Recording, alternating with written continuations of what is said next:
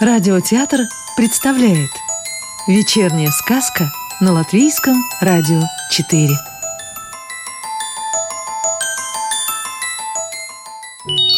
А сегодня слушаем сказку Анны Кашиной «Королевство Антона Голубева» Табличку с таким названием на детской мама наклеила в прошлый четверг, заявив, что отныне она больше не войдет в детскую. От здорово, подумаешь ты. Но на самом деле ничего хорошего это не означало. По имени-фамилии мама величала Тошу только когда сердилась. На этот раз все было серьезно. Мама громыхала кастрюлями, хлопала дверями и бормотала в клубах пара, вырывавшегося из утюга. Ах, он устал, ему некогда. Мама тут с утра до вечера убирается, а он два раза в неделю свои игрушки с полу подобрать не может, чтобы я полы помыла. И это было еще не так страшно. К вечеру мама перестала пыхтеть, как паровоз, и закрылась в спальне, чтобы почитать женские журналы, запивая их сладкие иллюстрации чаем с печеньками. Папа только языком зацокал. «Плохи дела, Антон. Мама наша улетела на Плутон». Понятное дело, что никуда она не улетала. Вот только была она в этот момент ничуть не ближе окраины Вселенной.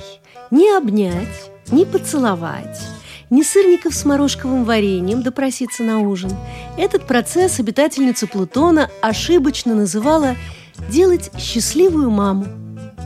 И означал он только одно – отказ первоклассника Тоши пылесосить и собирать свои игрушки расстроил ее по-настоящему, и общаться она с ним не хочет, а хочет только заниматься собой и всякими женскими глупостями.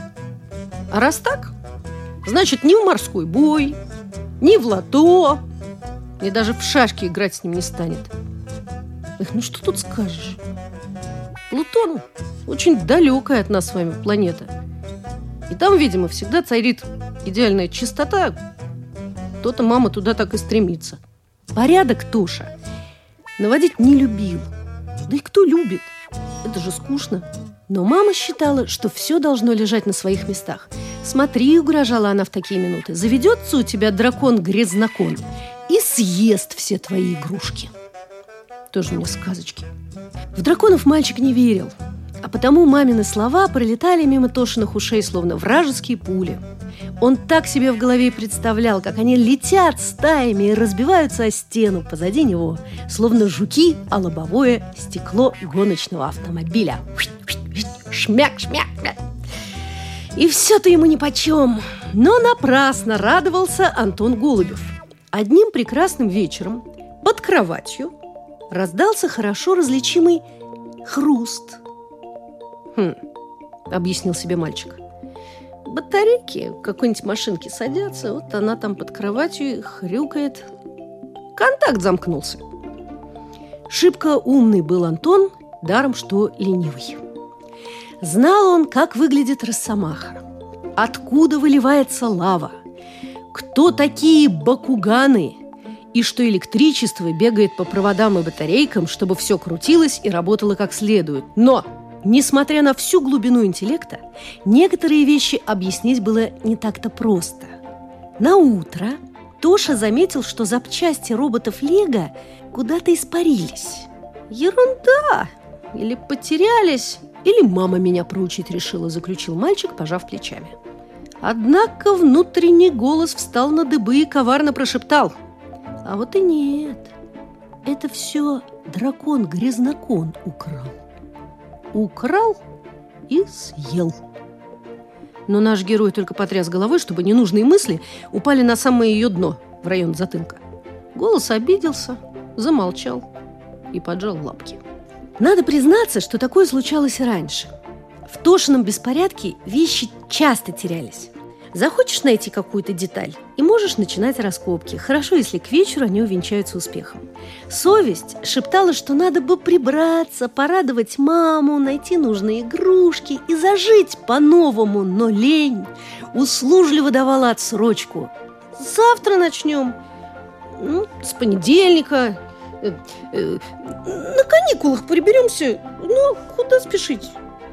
Такая советчица Антону нравилась куда больше – Мальчик хотел было залезть под кровать и удостовериться, что никакого дракона нет. Но у карманного фонарика сели батарейки, а найти новые было непросто. Антон вздохнул от досады, пожал плечами и отправился гулять во двор. «Сегодня к нам придет фея Чистюля», – услышал он перед тем, как захлопнуть дверь. «Показалось», – решил Тоша.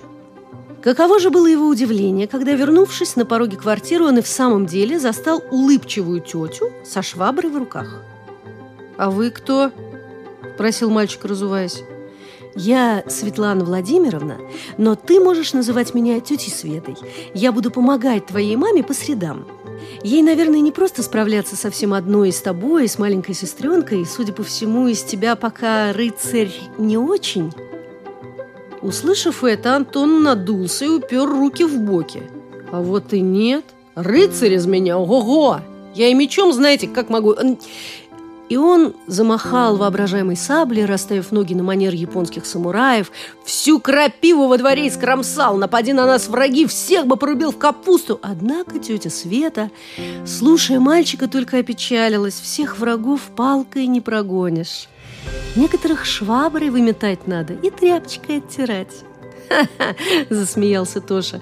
«Это что ж за враги такие?» Светлана Владимировна посмотрела на него поверх очков и спокойно начала перечислять. Бактерии, микробы, пауки, мухи, червяки, тараканы. А иногда и с драконами сражаться приходится. «Врете вы все!» – буркнул мальчик ей вслед. Но, переступив порог гостиной, он был просто поражен. Все в доме сияло и блестело. На кухне ароматно булькал суп, в духовке румянились пироги, а мама вместо обычной суеты по дому строила башню из кубиков для Манюни. И в самом деле фея, подумал Антон. В ее волшебной силе он убедился окончательно в тот момент, когда его комната, согласно пророчеству, начала зарастать паутиной. Надо с этим что-то делать, тетя Света. Я как-то пауков, в общем, не очень... Пытался намекнуть ей Антон, но помощница оставалась неумолимой, и мамин наказ не нарушать границы Тошиного королевства соблюдала четко. «Дорогой», — объяснила ему тетя Света, — «ты сам хозяин своего мира. Какой ты, такая у тебя и страна. Чтобы что-то изменилось, надо этого захотеть. В этот момент, когда я это увижу, могу прийти к тебе на помощь, но не раньше. Смотри, раскормишь своего дракона до толстого чудовища, а потом войной идти придется. Так просто веником уже не прихлопнешь».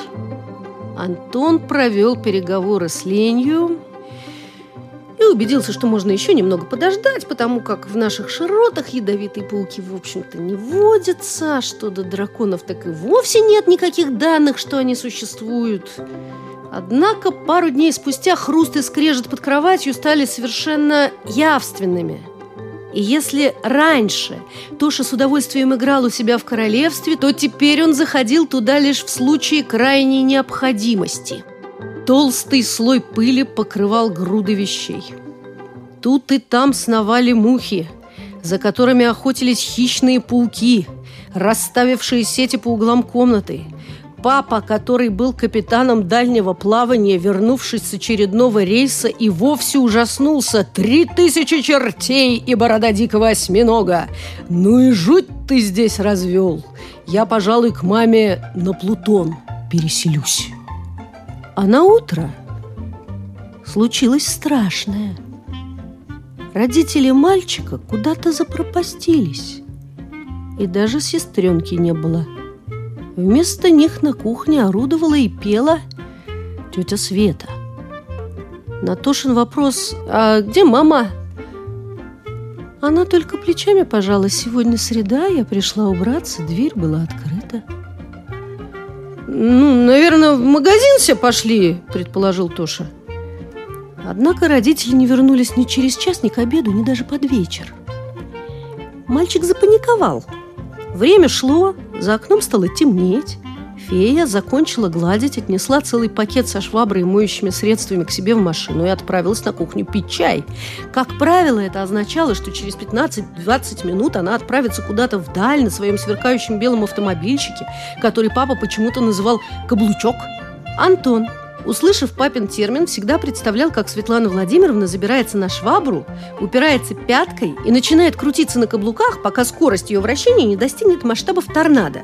Превратившись в цветное пятно, фея в воображении мальчика рассыпалась в волшебную пыль и перемещалась по воздуху, чтобы снова превратиться в женщину на пороге очередного многоквартирного дома где-нибудь за 3-9 земель. На то оно и воображение, чтобы делать с людьми все, что придет тебе в голову. Впрочем, в этот раз Антону было не до фантазий. «Послушайте, а вы не собираетесь их искать?» Спросил не на шутку встревоженный Антон. Фея, покачав головой, ответила, «Это ведь твои родители, быть может, их унес дракон-грязнокон, поселившийся у тебя под кроватью. Я работала во многих домах и с таким уже встречалась». Сказку читала актриса Рижского русского театра имени Михаила Чехова Елена Сигова. А продолжение нашей сказки слушайте завтра.